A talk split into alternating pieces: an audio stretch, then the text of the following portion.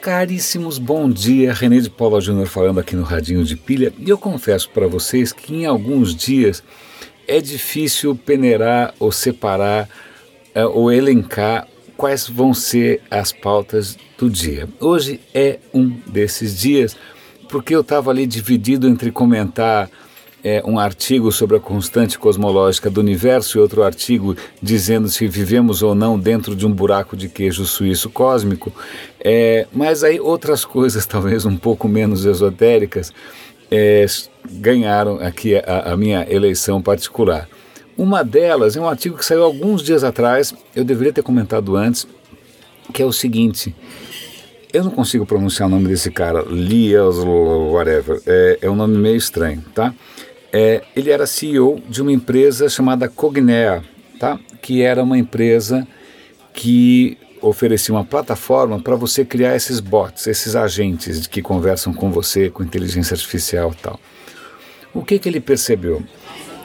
Que para esses robôs, esses bots, né, esses agentes funcionarem direito, era legal você incluir ali algumas estratégias de empatia, né, para que as pessoas de alguma maneira simpatizassem mais com, com o agente, usassem mais o agente, é, confiassem mais no agente e tal. Mas aí o que ele percebeu é que isso, se você né, quiser é, passar da, da, do limite da ética, é muito fácil você abusar das pessoas, porque as pessoas são muito fáceis de serem hackeadas afetivamente. Então é muito fácil você induzir uma pessoa a confiar demais no bot, a se apegar demais ao bot, né? é, a usar demais o bot. Porque na verdade um bot é mais ou menos como o cachorro dos seus sonhos, né? Ele é fiel, ele está sempre lá, é, ele responde sempre que você chama, né? não é, sei lá, não, não, ninguém gostaria de um bote. Bom, eu sei que todo mundo, muita gente gosta de gato, eu mesmo gosto de gato, mas convenhamos que gato você chama, ele não vem. Então, então o, um bote é em princípio aquele cachorrinho que você sempre sonhou. Então é muito fácil para quem quiser abusar dessa fragilidade humana construir uma inteligência artificial que nos ilude, que nos envolve mais do que deveria. O cara ficou tão pirado com essa história que ele simplesmente saiu fora.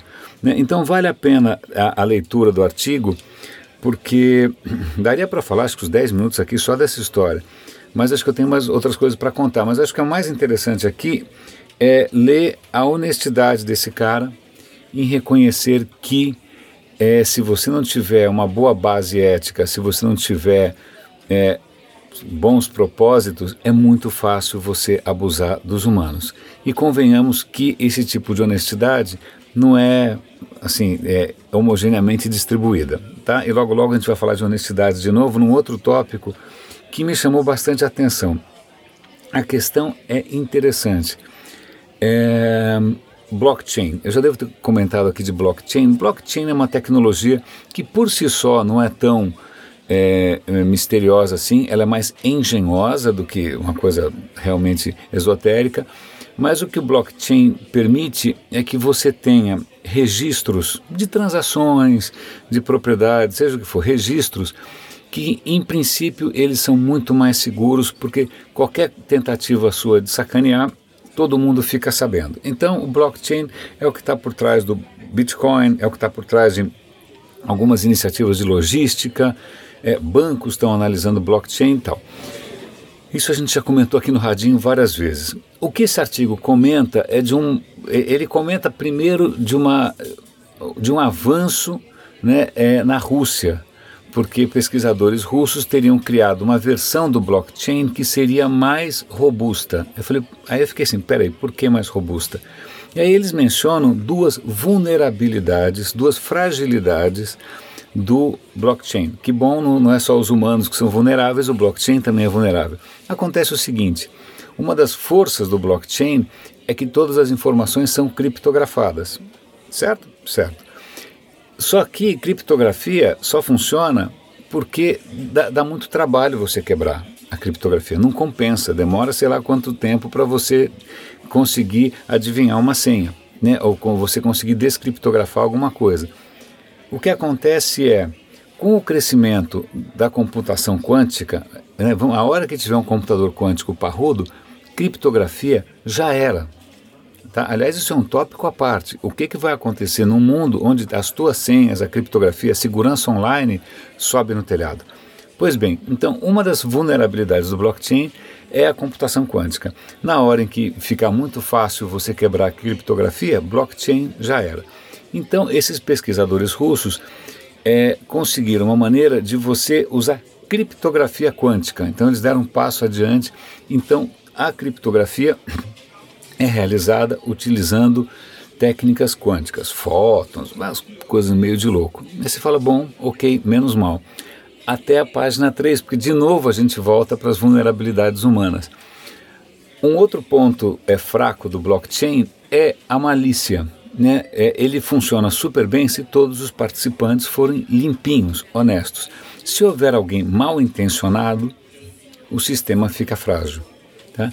Nesse sistema dos russos, como tem a criptografia quântica, em princípio o sistema é um pouco mais protegido contra é, participantes desonestos. Mas mesmo neste caso, leiam lá o artigo, o artigo é interessante. Se tiver mais do que um terço de participantes desonestos, toda a tecnologia cai por terra. E aí eu fico pensando, né, é, num certo país onde os últimos 10 presidentes, da, os, os, últimos presidentes da Câmara nos últimos 10 anos estão todos envolvidos na Lava Jato presos, né? onde absolutamente um ter, mais de um terço dos políticos estão na delação da JBS, né? é, algo me diz que é, esses caras não estão preparados para um certo país, é, um país varonil aqui. Então, só para mostrar para vocês como não só nós somos vulneráveis, como a tecnologia é vulnerável, como a tecnologia é vulnerável às nossas vulnerabilidades. Ok, ficou meio bizarro, mas essa é a intenção.